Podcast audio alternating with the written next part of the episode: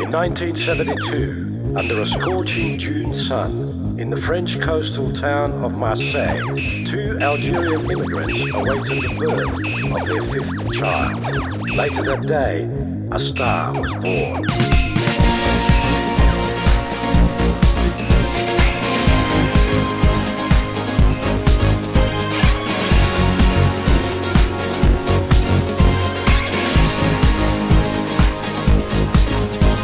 Cristiano Ronaldo, Wayne Rooney, Veron, Suarez, Van Basten, Gianluigi Buffon, Xavi, Iniesta, Drogba, Hazard, Tevez, Schweinsteiger, Steven Gerrard, Alessandro Del Piero, Neymar Forlan, Özil, Nakata, Jean-Pierre Papin, Ballack, Van Persie, Beckham, Giggs, Scholes, but the strongest of them all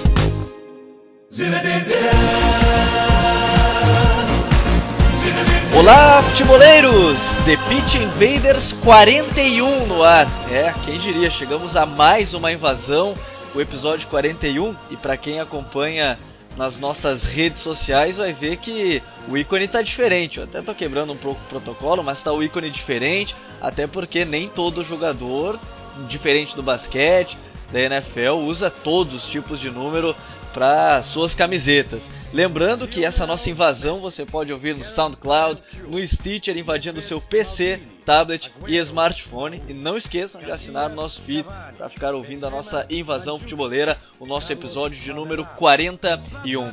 Hora da conexão com o nosso invasor, Vini Fernandes. Tudo bem, Vini? Semana de muitos jogos movimentando e Liga dos Campeões está de volta, Vini.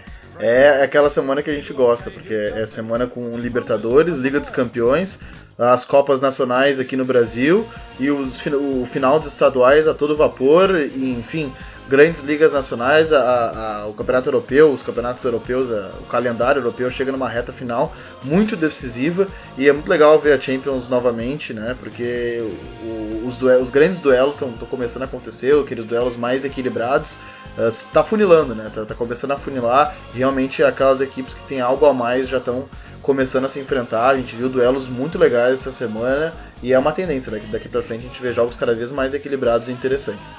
É, e quem tá vendo esses jogos em loco é o nosso host, o main host, camisa 10, o Eduardo, tá lá em Madrid, curtiu o clássico, ou melhor, curtiu o jogaço, né? Atlético de Madrid, Leicester, a vitória do Atlético de Madrid por 1 a 0, curtiu direto de Madrid. Então por isso hoje eu tô fazendo essa substituição, aquela troca lá, subiu o árbitro, entrei para substituir ele hoje como host da nossa invasão. A gente tem dois convidados hoje para esse episódio 41, que a gente vai ter muitos assuntos legais. O Vini já falou, né, de todos os campeonatos que estão acontecendo pelo mundo. A gente vai já fazer a conexão com um que é conhecido aqui do nosso Pitch Invaders, é, parceiro da gente, né? Tem o podcast Imigrantes da Bola, do Doentes por Futebol. Felipe Simonetti, Dali Felipe, semana também muito movimentada. A gente viu há pouco, enquanto é gravado, o Atlético Mineiro jogando bem na Libertadores, Roger Machado e tudo mais. Dali Felipe.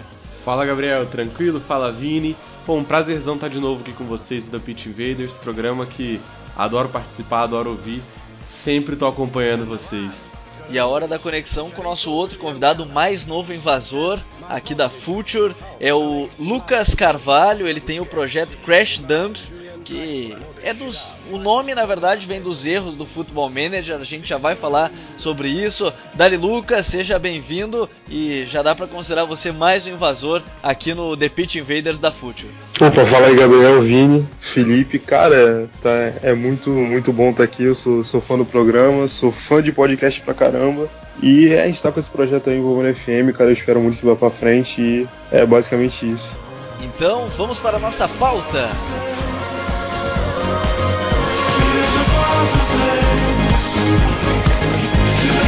Lukaku, Van Mata, Gascoigne, Robert, Totti, Frank Lampard, The Prince, Oteng, Xabi Alonso, Thierry Henry, Mario Balotelli. Why always me? Pogba, Lewandowski, Verratti, Brolin, Gullit, Owen, Walcott, faster than the wind.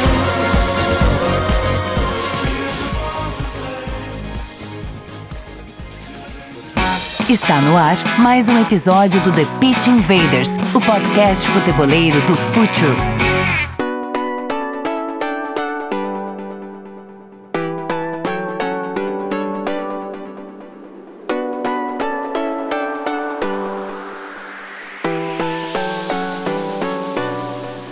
Bom, todo mundo é viciado futebol aqui, principalmente quem ouve o The Pitch Invaders, que ouve outros podcasts, ouve o Imigrantes da Bola, o pessoal que está sempre ligado nos podcasts futeboleiros, livros, enfim, tem para todos os gostos, tem tudo na, na literatura, no, no videogame, mas o videogame hoje vai ser o assunto principal porque a gente está recebendo mais um invasor, que é o Lucas Carvalho, ele é desse projeto, o Crash Dumps, que fala do FM. Conta um pouquinho mais desse projeto pra gente, Lucas, porque o pessoal curte muito o Futebol Manager, tá sempre querendo dica, tá sempre querendo saber como é que contrata tal jogador, qual o esquema melhor, mas conta um pouquinho mais desse teu projeto pra gente. Então, é, o Felipe já sabe, eu tenho um projeto há mais de, de um ano já, que é a Starbox. É um grupo multimídia que eu tenho com mais cinco amigos e a gente fala de futebol desde o começo. E até um dos primeiros projetos em vídeo nosso foi junto com o Imigrante da Bola, do Felipe, que foi produzir um quadro deles, deles em vídeo para o nosso canal do YouTube. E a ideia de, de fazer o Crash Dumps, mano, surgiu no final do ano passado. Porque a gente estava interessado em entrar mais pesado na área de games, só que aquele lado do futebol ainda dá, dá uma puxada legal pra gente.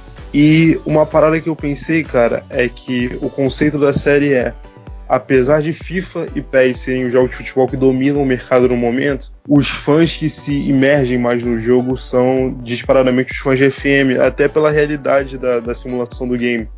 Então, se você for em fórum, se você conversar com alguém que joga FM, a pessoa vai, te, vai passar horas te contando histórias que aconteceram dentro do save dela, como se fossem histórias que aconteceram no futebol de verdade.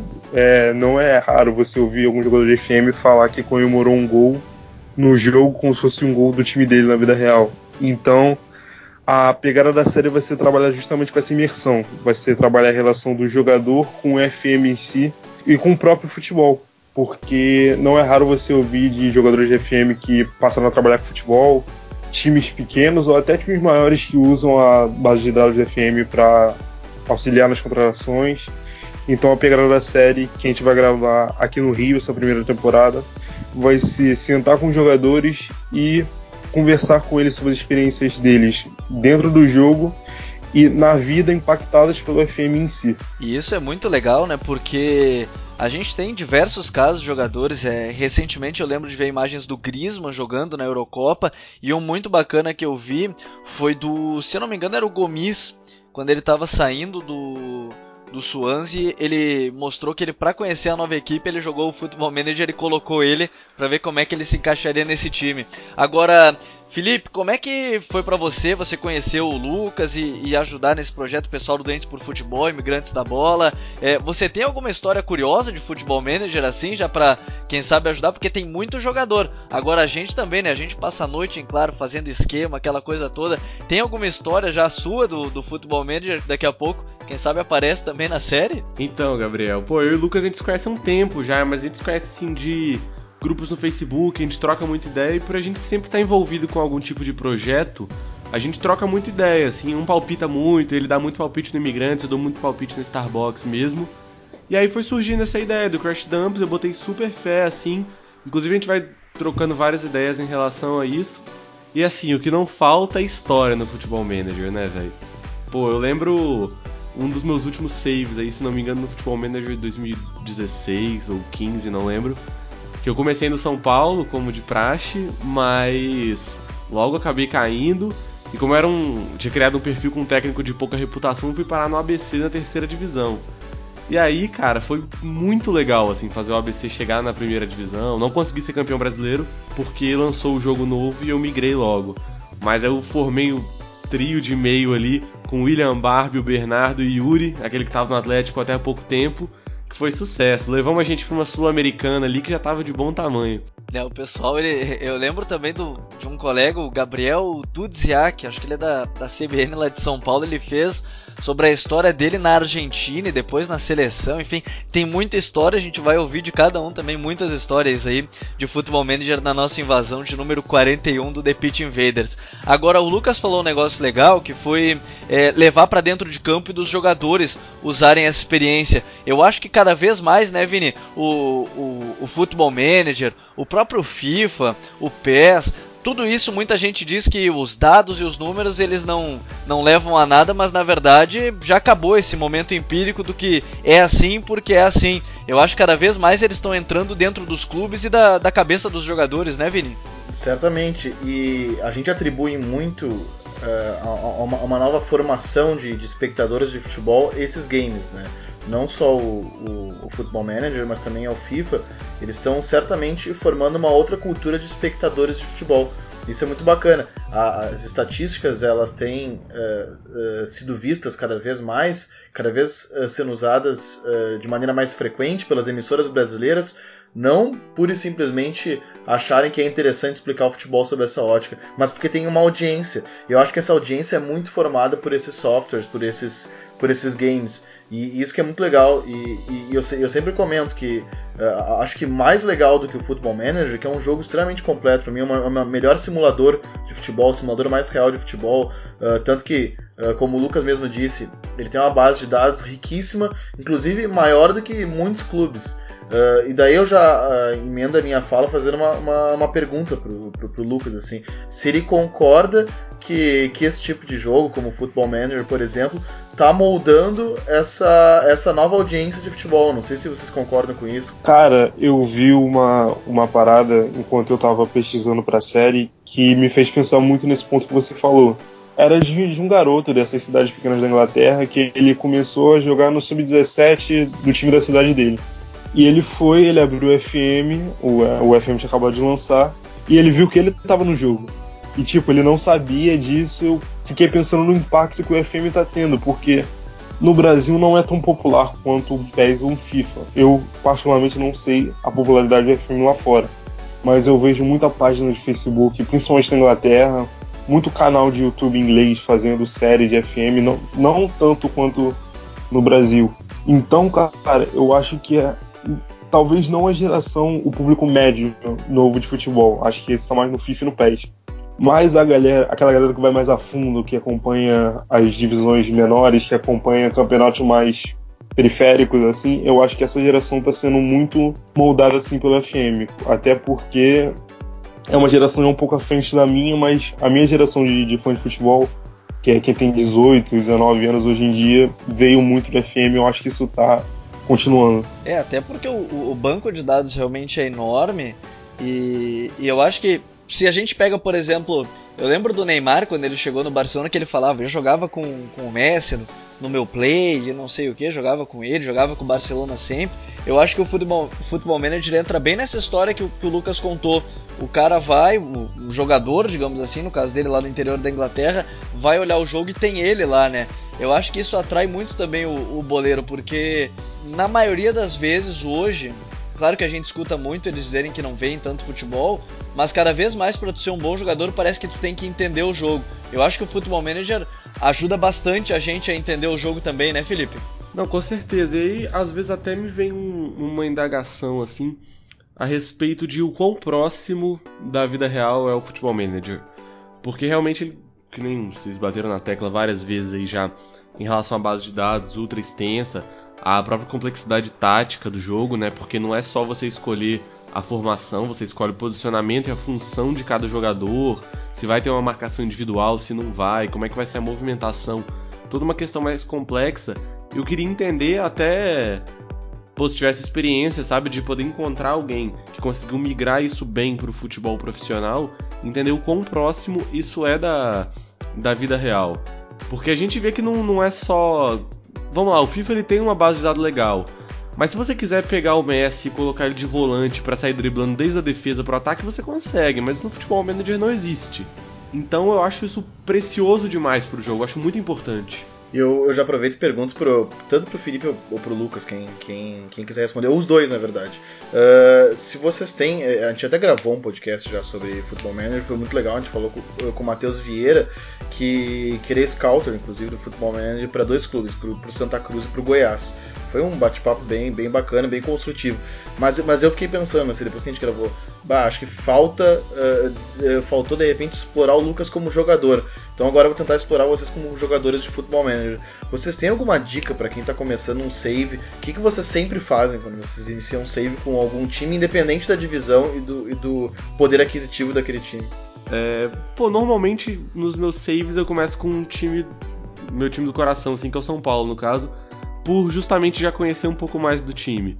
Mas eu acho super interessante você começar com uma equipe que você não conhece nada, quarta divisão, aquele que só joga o regional mesmo para ter que se classificar para a quarta divisão. Mas, cara, eu acho essencial primeiro você conhecer as peças do elenco, né? Eu acho que isso, isso também se aproxima muito da administração do futebol, do futebol real, né? Vamos falar assim. Porque não adianta você ver lá que você tem, tipo, três atacantes, esse aqui funciona melhor de centroavante, sendo que você não conheceu, não sabe do desempenho real dele, porque não necessariamente as, as os stats dele ali, né, as qualidades refletem tão bem na qualidade do jogador e aí vem a complexidade, toda uma questão do entrosamento mesmo.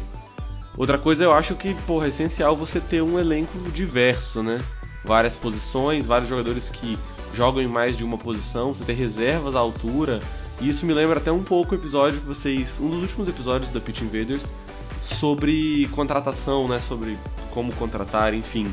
E eu via isso bastante refletido nesse meu save que eu tenho jogado hoje.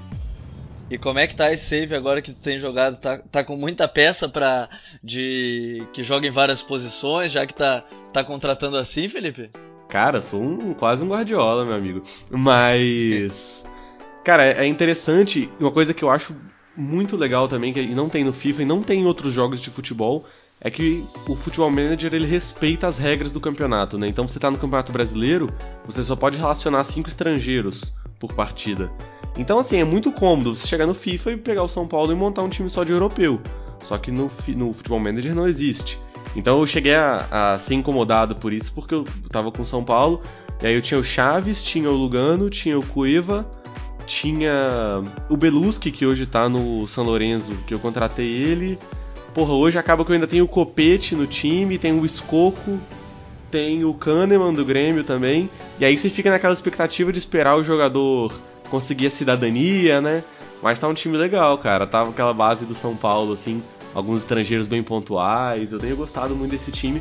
Gosto muito de fazer o scout também. Você ir nos clubes menores e achar aquela peça rara que você vai pagar 2 milhões, mas que três temporadas depois você vai vender por 90 milhões, sabe? Deixa eu perguntar para, acho que vai para todos, tá? Essa, essa pergunta, assim, porque o, o, Felipe falou e tocou bem no ponto que eu, ia, que eu ia abordar, que é desses scouts. Vocês acham que, que daqui a um tempo, é, digamos assim, o Football Manager pode substituir os chamados olheiros que vão nos jogos, que acompanham, que vão estar tá lá no estádio para ver os atletas? Você acha que pode chegar nesse ponto ainda? Eu posso te responder, Gabriel? Vai, é. vai primeiro então, Vini. Então, cara, embora não seja um jogador tão assíduo quanto o, Felipe e o Lucas de Football Manager, eu, eu assim, eu não jogo o, o, há dois, eh, duas edições eu não jogo por questões de saúde, assim, eu, é, cara, eu tava viciado, assim, então eu, é, eu precisava trabalhar, precisava estudar, assim, e, e o Football Manager, mais do que outros jogos, ele me consegue me cooptar de uma maneira incrível, assim. Mas assim, te respondendo sendo, sendo mais direto, acho que pouca coisa uh, substitui a análise qualitativa. Eu acho que a análise perfeita, isso a gente já viu em podcast sobre análise de desempenho com o Gulf, com, com o Léo Miranda, com o Renato Rodrigues, e, e eu sempre digo, para mim a, a, melhor análise que tem é aquela que consegue uh, ser qualitativa e quantitativa e, e, consegue aliar esses dois fatores, assim, consegue interpretar números. E aí fica um pouco mais difícil o jogo fazer isso, porque o jogo é um software, né? é um computador, é um robô que está ali.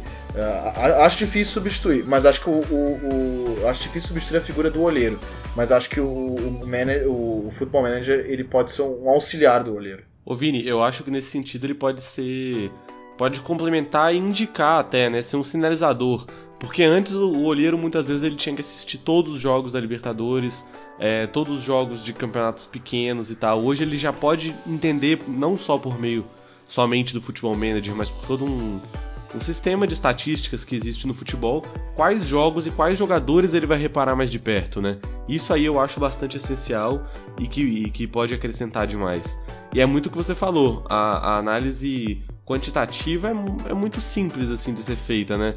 Você pegar as estatísticas e realmente ver quem faz mais gols, etc mas você vê o que, que o seu time precisa, onde ele pode render melhor, e aí você vê os exemplos que, assim, essa é a diferença de contratação, vamos lá, dos times brasileiros para, por exemplo, um, um Benfica e um Porto, que contratam baratíssimo e vendem muito caro, Southampton também, é, o Borussia Dortmund de uns anos para cá, né, vai bem nesse esquema.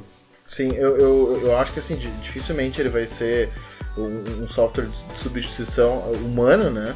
Mas, mas eu vejo, como ele é um jogo com uma base de dados muito completa, ele é um jogo muito grande, uh, acho que ele pode ser, uh, por exemplo, se, se, eu fosse treinador, se eu fosse dirigente de um clube pequeno, quando eu digo pequeno, pequeno mesmo, uh, com dificuldades de comprar uma licença do Instats, por exemplo, que, que, é um software que muitos clubes usam, europeus e, e brasileiros, é, não, é, não, não, não, é tão acessível assim comprar, é, comprar licença desses programas.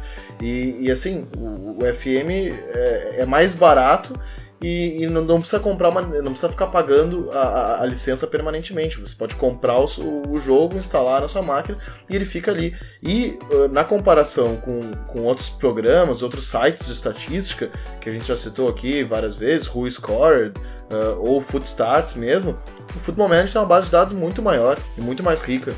Então, uh, apesar de ser um jogo então hoje, assim, se eu, se eu fosse treinador, se eu fosse dirigente, fosse treinador de um clube pequeno, primeira coisa que eu, que eu ia fazer, cara, é ir, é ir para o submarino lá, ir pra Amazon, sei lá, ia comprar o, o Football Manager, ou sei lá, dava um jeito de craquear mesmo, de qualquer jeito, mas eu, eu, eu teria o jogo, teria o software à disposição, porque é um jogo muito grande e com muita informação. E assim, se grandes clubes precisam de informação para contratar, clubes pequenos precisam mais ainda, porque a margem de erro ainda é menor né, de investimento.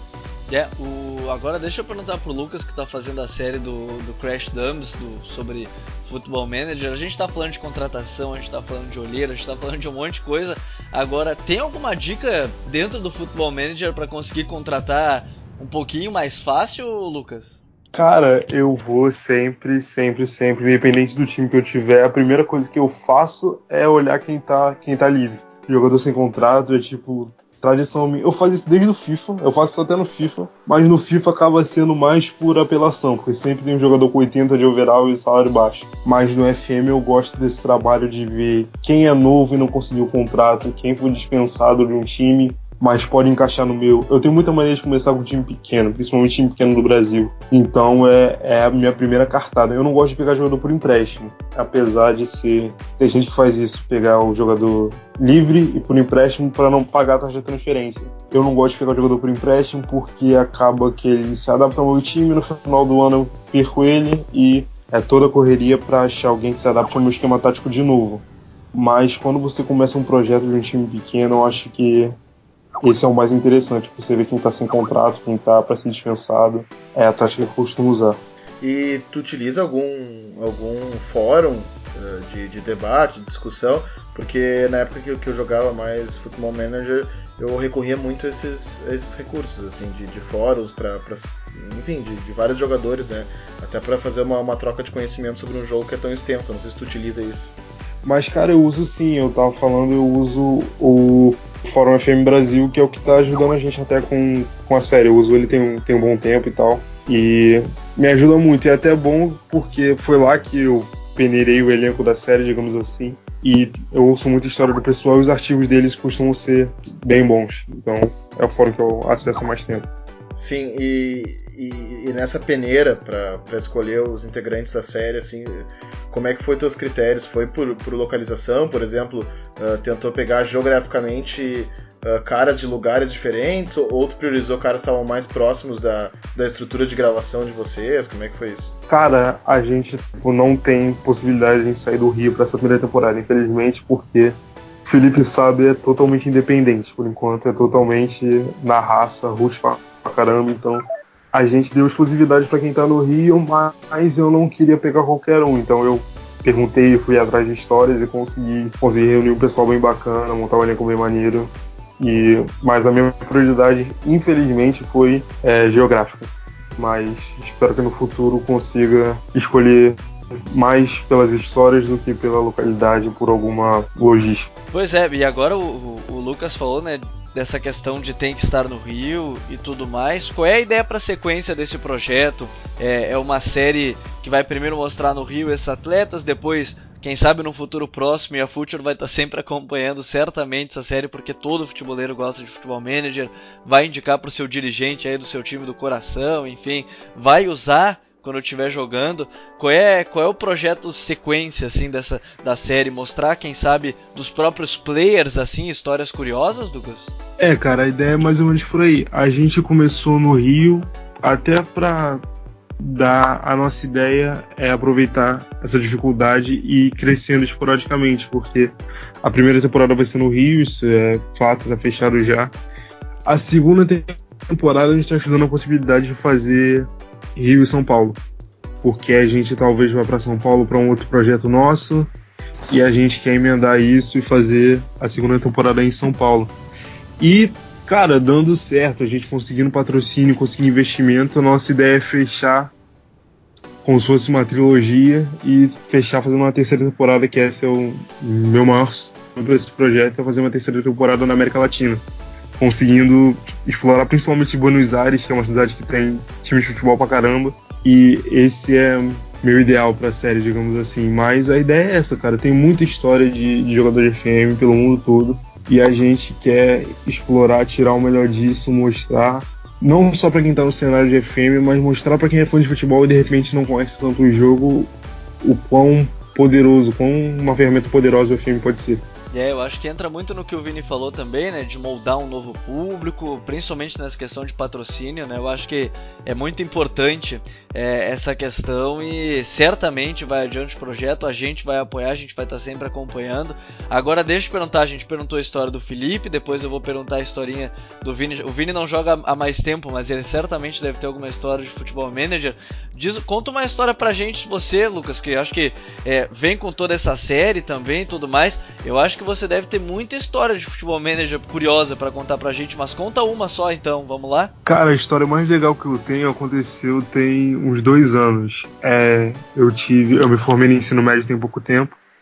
E, cara, a aula que eu mais me amarrava era a aula de literatura. E a gente teve um trabalho que a gente tinha que cobrir um evento. Qualquer evento que a gente quisesse fazer uma reportagem sobre. E, cara, eu moro na zona norte do Rio, pelo sotaque a gente dá pra perceber bastante. E eu moro bem perto, tipo, a, um, a algumas paradas de ônibus de distância do estádio do Madureira, do Madureira Esporte Clube.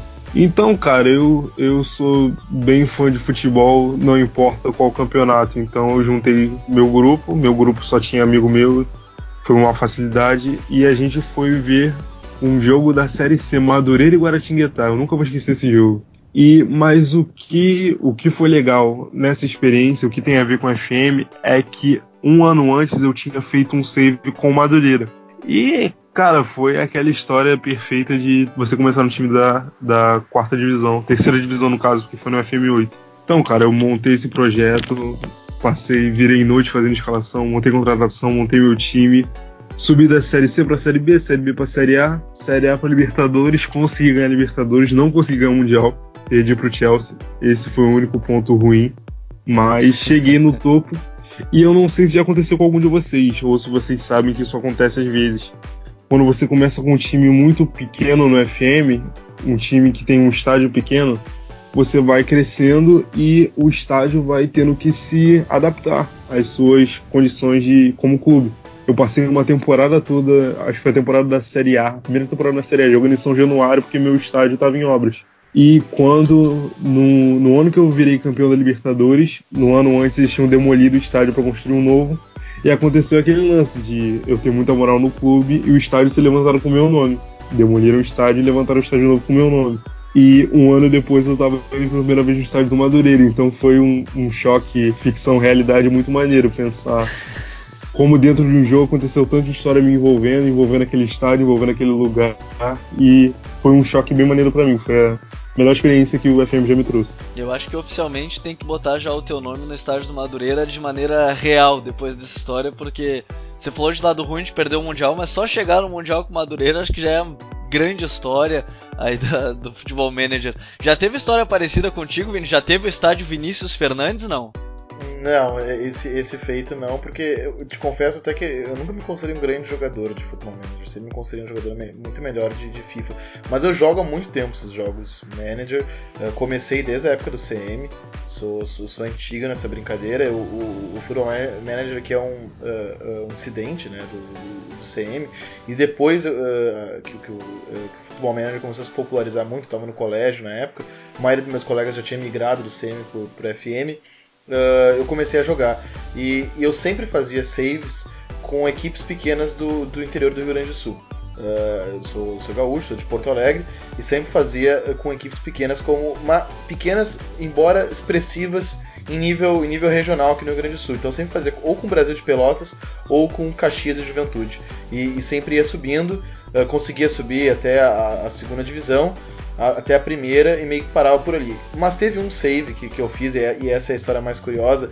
Uh, eu sou torcedor do Liverpool, como todo mundo sabe, uh, uh, me considero um torcedor fanático, muito assíduo do clube. Naquela temporada, e aí foi a última temporada que eu, que eu joguei Football Manager, que o Liverpool veio a perder o título inglês nas últimas rodadas para o Manchester City, eu estava jogando Football Manager naquela época. O, o, Liverpool tinha recém perdido aquele jogo do escorregão no Gerrard, e eu estava disputando a Premier League contra o Manchester City. E, e, eu acabei uh, uh, sendo derrotado nas últimas rodadas por Chelsea e perdi, assim como o Liverpool da vida real, eu, eu, tentei me vingar no videogame e não consegui, isso causou uma irritação muito grande, assim, não, não, não, não consegui controlar aquilo, uh, mas enfim, essa é, é, é, a minha história mais curiosa, não sou um jogador tão assíduo, então não tenho histórias tão pitorescas como essa que o Lucas contou, mas essa história foi uma história que, que, que eu me recordo, que talvez tenha sido a vez que eu tenha ficado mais irritado uh, com um jogo de videogame, porque eu acho que eu transferi a minha irritação real pra, pra irritação virtual. Mas essa não teve escorregão, Vini? Não, não, é, essa, essa, essa não teve escorregão, cara. Eu tomei. É, essa aí eu tomei, tomei um pau mesmo. Tomei acho que 3, 3 a 0 Essa aí. Essa foi, um, foi uma surra mais consentida. A vida real ela imita, na verdade, a, o Football Manager, não é o contrário, viu, gente? E eu também, eu, eu sou que nem o Vini, eu não, não tenho jogado tanto assim. E de histórias eu nunca tive tão curiosa. A única que eu me lembro nem foi, acabou sendo do Football Manager, mas eu fiquei muito feliz por um fato. É, eu jogava muito Brasfoot uma época de, de colégio, assim, alguns anos. E o Bojan sempre foi aquele cara que todo mundo esperou, mas ele foi o maior flop recente que, que eu lembro do Barcelona. Mas eu transformei ele no artilheiro do mundo no Brasfoot jogando pelo São Paulo. Cara, isso foi a coisa mais legal que eu fiz porque eu pensei, o Guardiola não conseguiu e eu consegui. Eu transformei o Bojan no maior artilheiro do mundo e isso aí me empolgou. Ainda não tive no Football Manager uma experiência tão boa. Não, não consegui jogar tantas temporadas ainda, quero fazer isso, mas ainda vou, vou quem sabe aí, sei lá, botar o Paysandu a ganhar do Boca na bomboneira de novo, porque para quem não sabe eu sou paraense, então todos os Paysandu aqui no, no Brasil e quem sabe aí não, não fazer ganhar uma vitória na bomboneira de novo. Agora, Felipe, você tem alguma dessas curiosas assim que tem nome Felipe Simonetti o estádio, teve coisa parecida com a vida real, tem história com, parecida contigo no Futebol Manager? Cara, eu não cheguei nesse nível ainda não de ter de ter o nome do estádio com o meu nome e tal, mas uma das coisas que eu fico mais orgulhoso assim dos, dos meus saves são aqueles jogadores que você descobre, sabe? Que aí você vai acompanhar ele depois na vida real e fala, porra, esse aqui é minha cria praticamente. Mas, poxa, nessa do São Paulo agora, por exemplo, é. Fica até recomendação para quem joga aí. Tem, por exemplo, o Andres Cubas do Boca, que hoje ele tá no Pescara, que é um jogador absurdo, assim, se encaixa perfeitamente pro futebol brasileiro. É, pô, tem o Driussi também, que se não me engano tava no River, muito novo, jogador absurdo no mesmo nível. E é legal, por exemplo, o Escoco, que já teve uma passagem bastante ruim no Brasil, é... pelo Internacional, hoje ele é sucesso no meu clube lá. Mas não cheguei a ter nada muito surpreendente. Tive essa do ABC, que eu achei legal, assim, que eu montei esse trio de, de veteranos aí, digamos assim, né? William Barbie, o Bernardo e, e o Yuri. Acho muito legal esses jogadores que a gente meio que descobre e, e ganha um apego com eles até na vida real. Tem o Matheus Jesus, hoje da Ponte também, que é o jogador que eu contratei e gosto muito dele, o Kahneman, quase no mesmo estilo. E por aí vai, eu queria até saber de vocês. É, o Lucas falou essa história do Madureira. É, que, que, jogadores tinha nesse Madureira, né, para ganhar a Libertadores e tal? Eu ia perguntar também, né? eu quero saber dessas dicas aí do pessoal de nome de jogador também que contratou essa campanha histórica do Madureira. Cara, eu não vou, eu não vou mentir falar que eu lembro a escalação porque foi há três anos atrás, mas eu lembro que na época tipo eu tinha anotado no caderno da escola e tal, eu minha vida era esse save, cara, mas o ataque da Libertadores, se eu não me engano, foi o ataque do Brasileirão também. Foi Leandro Damião e um paraguaio que eu contratei nesse esquema que eu falei que eu falei lá atrás de jogador livre. Cara, eu acho que era Gaston Fernandes o nome dele, mas eu tenho certeza que tá errado. Mas foi foi esse meu ataque. São esses caras que eu lembro. Não lembro se teve alguma outra passagem de jogador de renome. Ah, não. O Poco Pica tava no time, foi meio campista. Não lembro como eu escalava ele, mas eu lembro que ele tava no time que jogou Libertadores. É, eu tive, o, eu tive um baita flop que foi o Halilovic quando eu vi saindo do Dinamo Zagreb. É, mas aí acaba nem sendo no Football Manager, acabou sendo no FIFA, mas na vida real, por enquanto ainda é um grande flop, tá jogando lá no, no Las Palmas. Vamos aos nossos highlights. Bom, o meu highlight ele fica por conta do jogo de ida da Liga dos Campeões. Na, nas quartas de final, o Juventus fez 3 a 0 num Barcelona que não tinha o Sérgio Busquets e foi encaixotado não com a posse de bola da Juventus, eu acho que isso é o mais importante de destacar, porque o resultado também nem, nem precisa ser destacado tanto, porque isso não é o foco aqui do Pitch Invaders, porque a Juventus ela mostrou mais uma vez que a posse de bola não ganha jogo, mas sim controlar o tempo da partida, controlando o espaço dela. A Juventus começa a marcação lá na frente com o Higuaín e com o Dybala. Ela tem um Daniel Alves que Muita gente fala, ah, o Daniel Alves não sabe marcar. O Neymar não conseguiu jogar do lado esquerdo de ataque do Barcelona por cima do, do Daniel Alves. O meio de campo foi muito bem. O Kedira, o Myron já falou na nossa última invasão, quando a gente estava falando de, da Juventus, ele comentou que, que o Kedira teve apenas um problema, que foram muitas lesões, porque ele é um meio campista muito completo. Então o, o Alegre, que por muito tempo foi zoado é, por torcedores no Milan, e a gente tem que levar em consideração que aquele Milan nunca teve aquele o, o, poder financeiro que ele tem agora que ele foi vendido, né? Então era um outro Milan e agora ele na Juventus com o poder financeiro, sendo o dono da Itália, podemos dizer assim, ele tem mostrado um grande trabalho. Esse time da Juventus ele é muito completo, ele consegue atacar tanto pelos lados quanto pelo meio de campo e para mim tem uma peça que vai brigar para ser melhor do mundo junto com o Neymar, que é o, o Paulo de Bala. Esse cara ele é muito bom. Eu não sei se ele vai conseguir brigar a ser melhor do mundo jogando na Itália, mas ele é muito interessante, ele é muito bom jogador.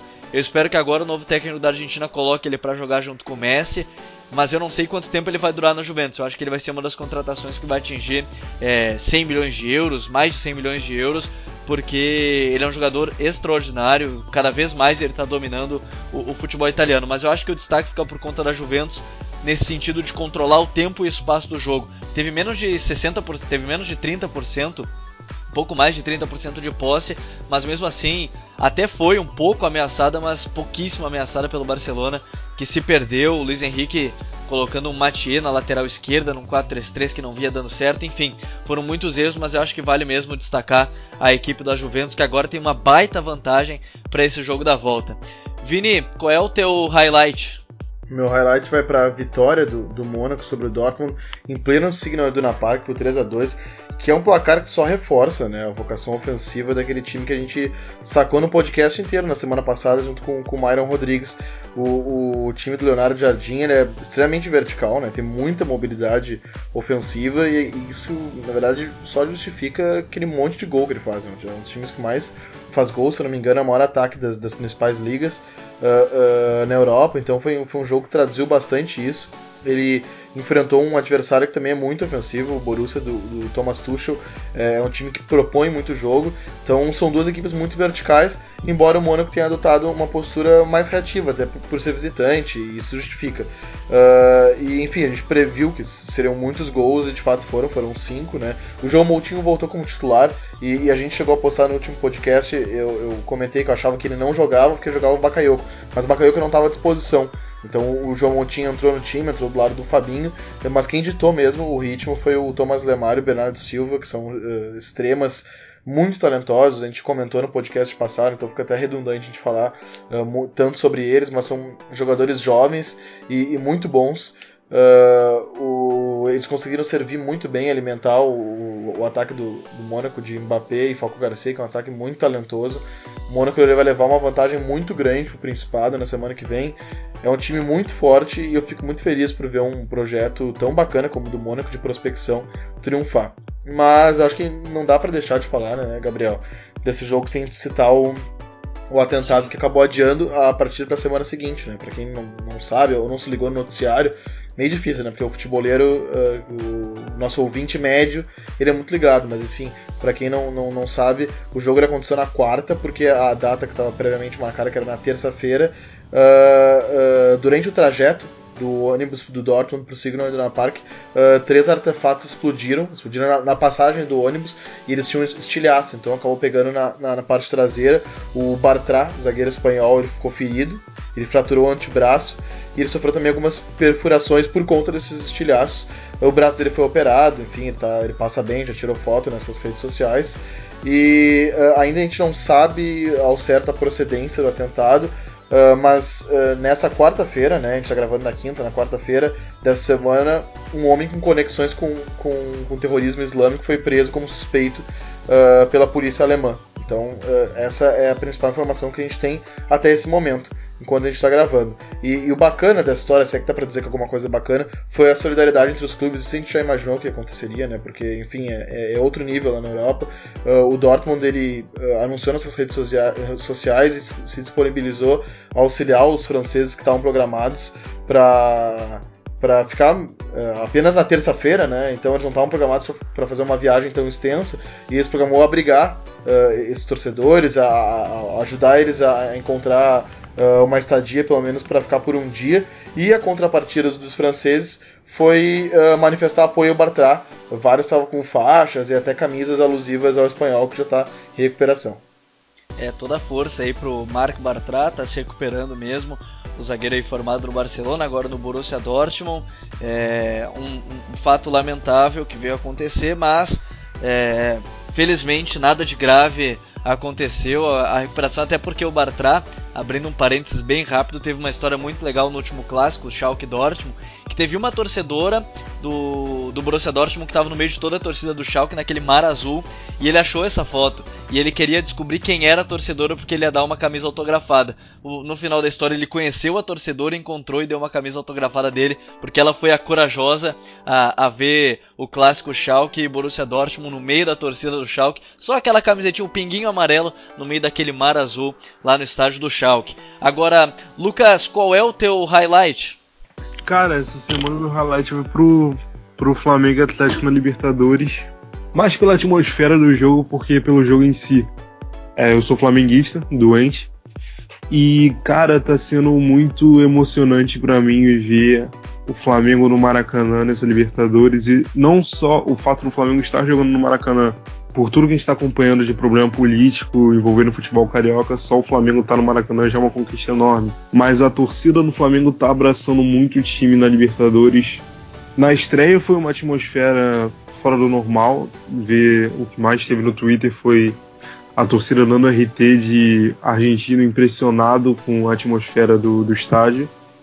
E, cara, é uma sensação, não só como torcedor, mas como fã de futebol, muito boa, cara é, chega a ser nostalgia de um tempo que eu nem vivi, porque, cara, é uma. É a massa empurrando para cima, é tudo que a torcida do Flamengo, eu acho que acabou perdendo com, com o tempo, por problema logístico de chegar no Engenhão, na época que o Maracanã estava fechado, por problema político do futebol mesmo em si, perdendo aquela, aquela parada de ir frequentemente ao estádio, aquela, aquela cultura mesmo de de torcer pro Flamengo, mas, cara, quando é Libertadores, o, a torcida e o time se transformam. Então, foi, foi essa atmosfera muito, é muito boa. E o jogo em si foi bom também. Eu tenho um amigo torcedor do Atlético que falou que antes do jogo estava totalmente desesperançoso, mas acabou gostando do, da exibição. Eu tenho um amigo flamenguista também, tal, pessimista pra caramba, e acabou gostando de como o time jogou. A única coisa que me preocupa é a lesão do Diego, né, cara? Quatro a seis semanas fora. Eu acho que o time do Flamengo não chega a ser dependente do Diego, mas é um time. Mas é um cara que é destaque, sem dúvida, do time, é um líder em campo. E tem que ver como o time vai se adaptar. O Conca também não deve jogar, não deve substituir o Diego diretamente. Deve, eu imagino que vai ficar com o Mancoelho, essa é a função. E eu quero ver como ele vai, como ele vai lidar com isso. Eu quero ver se o time vai manter boas atuações, porque pegar o Atlético Paranaense na arena nunca é fácil, né, cara? Isso aí é regra escrita em pedra do futebol. E eu tô bem curioso para ver como vai ser. É, e o, o, Diego, ele, ele é um cara muito importante, né, pro, pro Flamengo. Foram só duas derrotas, eu acho, com sem o jogador, então muito importante. E a atmosfera do Maracanã, eu acho que quem tiver a oportunidade de ver um jogo do Flamengo, do Fluminense, do até do Vasco e do Botafogo no estádio, mas principalmente da dupla Fla-Flu, façam, porque a atmosfera do Maracanã é realmente diferente. Felipe, qual é o teu highlight dessa semana? Gabriel, o meu highlight dessa semana fica por conta do Atlético Mineiro e Sport Boys é, pela Libertadores. Com um jogo que. Uma equipe que eu acompanho bastante de perto, que é o Atlético Mineiro, né? Contra uma equipe fraquíssima, assim, a nível de Libertadores, a nível é, em comparação com qualquer clube brasileiro que se qualifique para a competição, né? É uma partida assim, diria que um pouco dentro do esperado, porque eu vejo que boa parte da, da imprensa e dos amantes de futebol não acompanham muito o futebol mineiro de perto, sabe? Gosto de acompanhar muito por notícias e por maneiras acessórias, então não sabem o real desempenho do Atlético Mineiro. Porque por mais que no campeonato no campeonato estadual tenha um desempenho muito alto, uma derrota só no clássico ainda, é, é um time que ao meu ver joga muito mal. Assim, o Roger mesmo é um técnico que ainda tenho minhas dúvidas, mas o maior problema para mim fica em questão de, de capital humano, sabe? O Atlético ele não tem grandes jogadores e a torcida gosta de viver a sombra de 2013. A gente vê vários jogadores que em 2013, ao meu ver, já não eram isso tudo e hoje são carregados na equipe por, por glórias antigas, né? Para mim é o caso, por exemplo, do Marcos Rocha, que é um lateral hoje muito abaixo do que já foi, muito abaixo do que é, o senso comum acha que é. Um jogador que oferece um corredor nas suas costas, ataca mal também. Rafael Carioca é outro. É, o Luan, um jogador bastante duvidoso também, principalmente por causa das lesões, hoje teve que sair precocemente mas fica um destaque positivo também pro caso do Fred, que para mim é um dos jogadores é um jogador bastante subestimado no futebol brasileiro. Todo mundo reconhece que é um grande atleta, mas faz anos que faz temporadas maravilhosas, assim, a nível top do Campeonato Brasileiro, um dos melhores jogadores de longe. É, foi para uma Copa das Confederações e foi muito bem para a seleção brasileira. Na Copa do Mundo foi mal, como todos os outros jogadores e voltou de novo fazendo muitos gols. Agora no Atlético Mineiro, mais gols, mais uma vez decisivo, quatro gols em um jogo de Libertadores, coisa que não é de forma alguma comum. Mas o Fred é um jogador frio de decisão e destaque também para Rafael Moura, que é outro jogador bastante subestimado, muito de qualidade que o jogo mudou com a entrada dele, como foi também no clássico contra o Cruzeiro no Mineirão. É, o time do Atlético Mineiro, muita gente esperando aí bastante com o técnico Roger Machado. Vamos aos nossos previews. Bom, o meu preview ele vai para sete e meia da manhã do sábado. Para quem quiser acompanhar o campeonato italiano, tem clássico de Milão, Inter e Milan. É, o Milan que foi recentemente vendido, agora voltou a ser um clube rico podemos dizer assim, e a Inter do, do Gabigol que não vem jogando, vem tentando se reformular no campeonato italiano, mas vem cambaleando bastante na competição. Vini, qual é o teu preview? Uh, o meu preview vai para United e Chelsea, ao meio-dia de domingo no Old Trafford. Uh, um programão, né, para o domingo de Páscoa. O time do Mourinho ele segue nessa série invicta aí é, de poucas vitórias, né? Por isso que é, essa, essa é uma série invicta é, tão enganadora, assim, né? Tão ilusória. Porque o United é um time que perde pouco, mas também é um time que vence muito pouco. Ele empatou muito nesse percurso. E acabou se distanciando uh, dos times da zona de Champions, né? Então ele é obrigado a vencer o Chelsea, ele enfrenta em casa o Chelsea, ele está a 4 pontos do City, que é o último time da zona de Champions, e a 6 do Liverpool. É bem verdade que ele tem uh, um jogo a menos que o City e dois com o Liverpool, mas ele já esteve mais próximo desse bloco do que ele está hoje.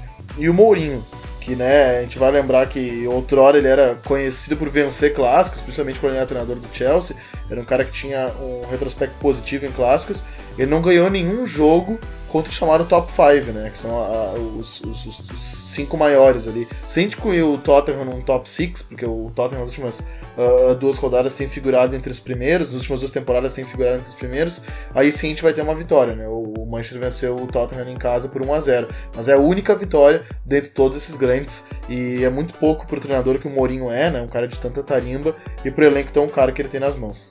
É, o Mourinho aí que é realmente isso, né? Um time que perde pouco, mas também ganha muito pouco na temporada. Felipe, qual é o teu preview dessa semana?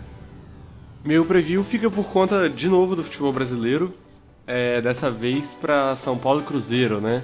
Jogo que no Morumbi o Cruzeiro ganhou por 2 a 0 gol contra do, ao meu ver, contestadíssimo Lucas Prato e um gol do Hudson, fortalecendo a lei do ex, né?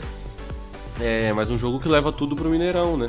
O São Paulo, que tinha promessa de ganhar algum título, pelo menos esse ano, seja a Copa do Brasil, que é o título que falta, é, ou o próprio Campeonato Paulista se vê um pouco mais distante disso. Muito difícil fazer 2 a 0 no Mineirão e reverter essa, essa diferença com um time ineficiente né, nessa primeira primeira jogo da Copa do Brasil. Time que manteve a maior parte da posse de bola, mais de 60%, uma característica que já tem sido bastante intrínseca ao jogo do Rogério Ceni, mas pouquíssimo efetivo tanto defensivamente quanto ofensivamente caiu na armadilha do Ábila, que é, provocou o jogo inteiro. E a defesa não foi eficiente, o ataque a gente viu o Lucas Prato participando muito pouco, Luiz Araújo muito pouco, o Wellington nem menos ainda. Senti falta do Gilberto e é isso. Vamos ver o que, que o São Paulo consegue fazer para o jogo de volta. E parabéns para o Cruzeiro, que vem fazendo. É o único time dos grandes né, do Brasil ainda invicto, que vem fazendo um excelente ano, né? Promete até para o Campeonato Brasileiro, acredito. É, o bom trabalho do Mano Menezes e curiosidade pelo grande, primeiro grande desafio, né, do técnico, agora técnico, né, Rogério Ceni. Lucas, qual é o teu preview para essa semana, hein? Cara, o meu preview vai ser para um jogo da, do Campeonato Espanhol, sábado 15 para as 4, que é Barcelona e Real Sociedade, cara. É, o Real Sociedade tá naquela lista para mim dos times que, independente da temporada, vão ser sempre uma pedra no sapato. E, cara, eu tô curioso para ver como o Barcelona vai se comportar depois dessa derrota para Juventus, porque é, até, até agora, pelo que eu vi, pelo que eu tenho acompanhado nas notícias, não tem nenhuma escalação confirmada. Mas mais do que quem vai jogar, eu quero saber como o time vai se comportar, porque o Barcelona já teve uma virada histórica essa temporada, foi contra o Paris Saint-Germain, reverter aquele resultado foi, foi sensacional para o time e mais tomar outra porrada agora, ainda mais da Juventus, que com todo respeito ao PSG, é um time que para mim incomoda mais e joga melhor hoje em dia. É, eu acho que vai ficar complicado pro Barça reverter, mas isso traz um peso para esse jogo contra o Real Sociedade para mim, porque qualquer postura, qualquer coisa que o time fizer nessa partida pode interferir indiretamente para como vai ser essa volta, porque eu acho que viradas assim são mais. são, digamos, 50-50 entre técnica e psicológico. Se o time não mantiver a cabeça no lugar, cara, pode ter sido o adeus para Champions mesmo agora, de um time para mim que era um dos favoritos. Vamos saber se vai ter mais gente apostando e ganhando dinheiro, né? Porque teve muita gente apostando e ganhando dinheiro em cima da, da, classificação do Barcelona sobre o PSG, mas eu acho que eu concordo com o Lucas, Juventus não é PSG e vai ser muito difícil para o Barcelona reverter. Hora das nossas dicas futeboleiras.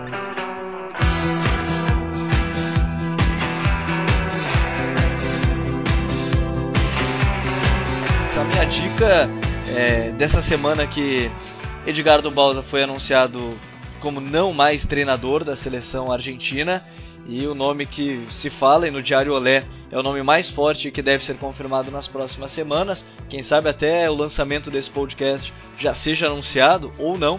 O técnico Jorge Sampaoli do Sevilha deve ser o novo técnico, pelo menos é o nome mais falado, junto com o do Simeone. E eu li um artigo muito bacana que é do La Pizarra del DT, que é sobre os conceitos de Sampaoli ofensivos e defensivos. Quem assina é o Alejandro Sierra. Tem vídeos, tem tem um texto muito bacana mostrando como é feito o ataque, a pressão alta, a, a, pressão lateral, replique intenso, ataque organizado, a saída, a profundidade, enfim. Tem muitos detalhes sobre como joga o Sampaoli, principalmente alguns destaques da seleção chilena e agora com a chance dele assumir a seleção argentina. Vini, qual é a tua dica futeboleira? Primeiro, quero muito saber, muito curioso para o podcast ser divulgado na quinta-feira, eu ficar de olho na tua dica, porque me interessa muito sobre, sobre esse tema. E, e sobre a minha dica, a minha dica é o podcast Play Football, da, da rede espanhola de rádios uh, Cadena Ser. Uh, essa, uh, esse podcast já foi indicado pela gente, o Eduardo, tu mesmo já indicou, e eu quero dizer que vocês indicaram uma cachaça para mim, porque eu tô viciadaço nesse podcast. É um trabalho de muita qualidade do jornalista Bruno Alemani, uh, jornalista uh, catalão, jornalista espanhol. E, e, no último episódio, eles simplesmente mataram a pau, que foi uma edição inteira dedicada ao, ao mítico Xabi Alonso, que vai se aposentar no final da temporada. Eu, como um torcedor do Liverpool, sou fãzaço desse cara. Saudades da dupla Xabi Alonso e Jared. E depois Xabi Alonso mascarando, esse cara representou a, a, os últimos anos dourados do, do, do Liverpool. Enfim, eles entrevistam alguns treinadores e jornalistas que acompanharam a trajetória desse cara nos quatro clubes que ele passou. Ele passou pela Sociedade, foi onde ele fez a base, foi revelado, né? No Liverpool, no Real Madrid e no Bayern de Munique. Ele marcou em todos os quatro, ele, ele, ele, foi muito importante, foi campeão. Acho que na Sociedade não, mas embora, embora na Sociedade ele tenha sido vice-campeão num time uh, muito bom, bem na época que comecei a, acompanhar futebol ali, é um time que tinha o, o Nihat, uh, Kovacevic, era, era ele na frente, enfim, outros grandes jogadores que, que, que marcaram, uh, marcaram a época naquela, naquele período do futebol espanhol. Mas, o mais, mais bacana do, do podcast é que o objetivo é falar da transformação que ele passou. E é uma transformação que, na verdade, acompanha o processo de evolução da posição dele, né? da posição do Xabi Alonso, que é essa posição de, de volante, principalmente como um, um pivote, né, que eles chamam, foi uma das uh, posições que mais passou por transformação né, no, no, no, nos últimos tempos no futebol. Então é, é, uma aula de comportamento coletivo a partir da análise individual de um cara. Então é, é um troço fantástico, assim, que sintetiza e simboliza bem a, a, qualidade desse podcast, que é de uma profundidade imensa, assim. Tem que uh, pessoal que não manja muito de análise tática, é, é, bom dar uma pesquisada em alguns conceitos antes de ouvir, porque é um, é um, é um podcast riquíssimo. É, realmente, eu ouvi pela primeira vez com o Eduardo indicando, depois ouvi o podcast que a gente acabou indicando que foi do do Guardiola e Mourinho. E sobre o Xabi Alonso, o único problema é que ele jogou no time errado lá da Espanha. Mas enfim, isso é papo para outra hora, para quando o Xabi Alonso parar de jogar realmente. Ele, ele anunciou já sua aposentadoria para o final da temporada. Graças, Vini.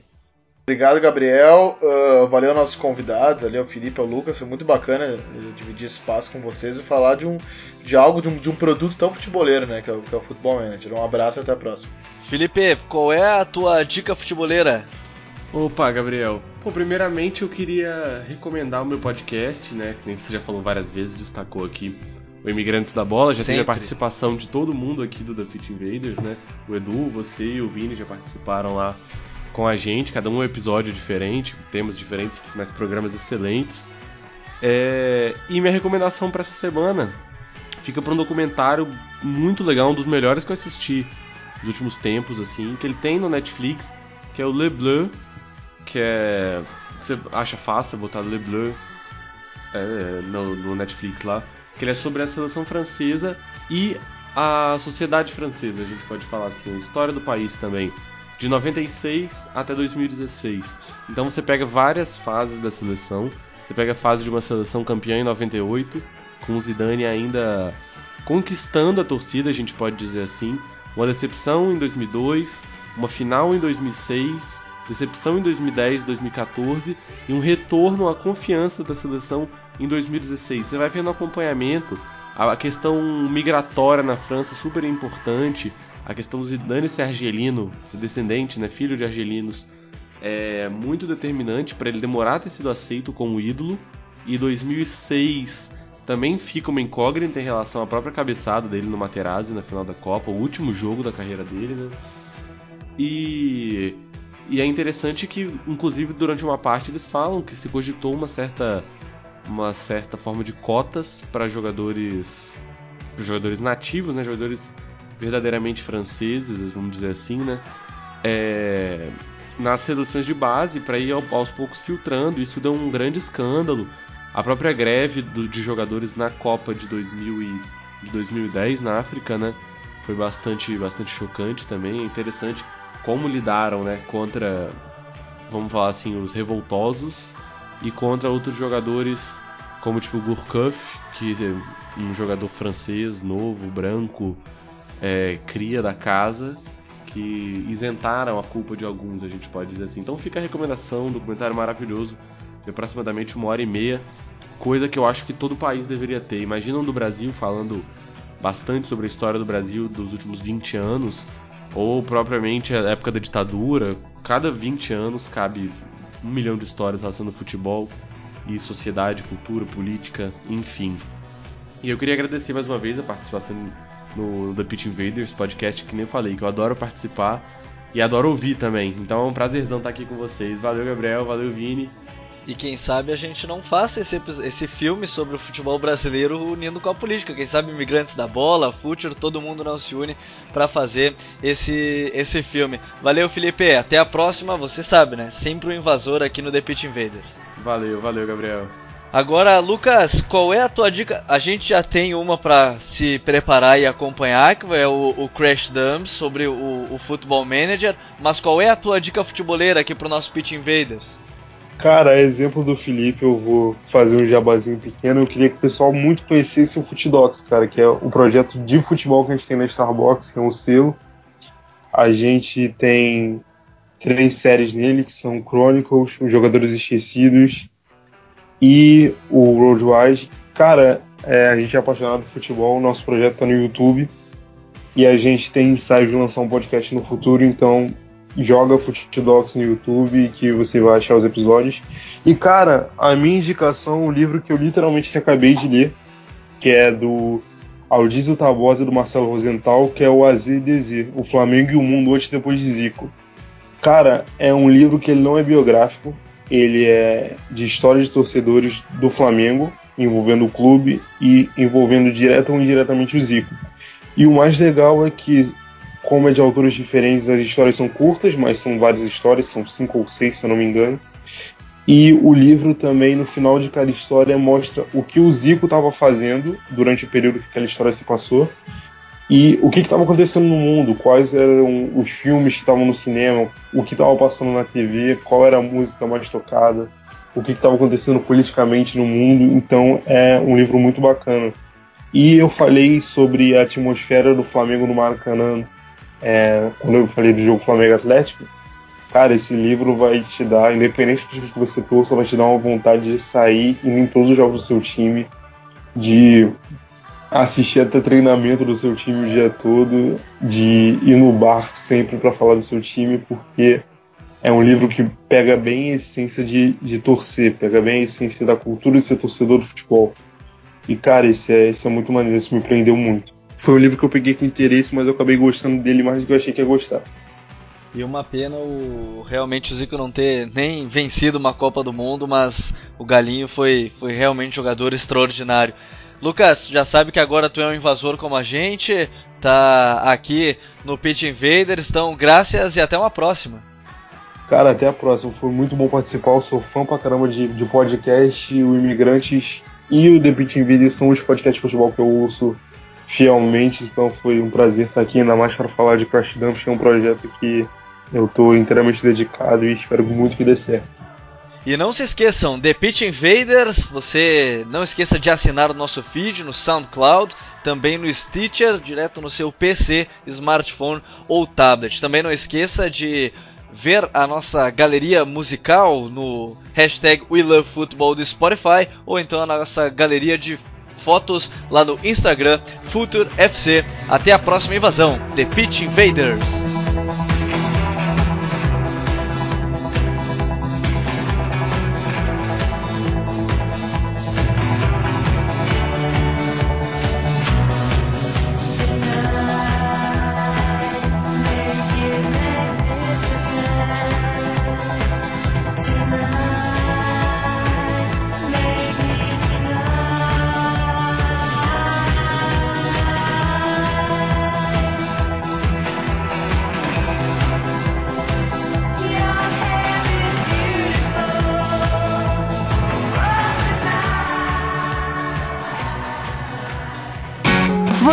Ouviu The Pitch Invaders.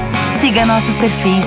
Visite www.future.com.br. We love football.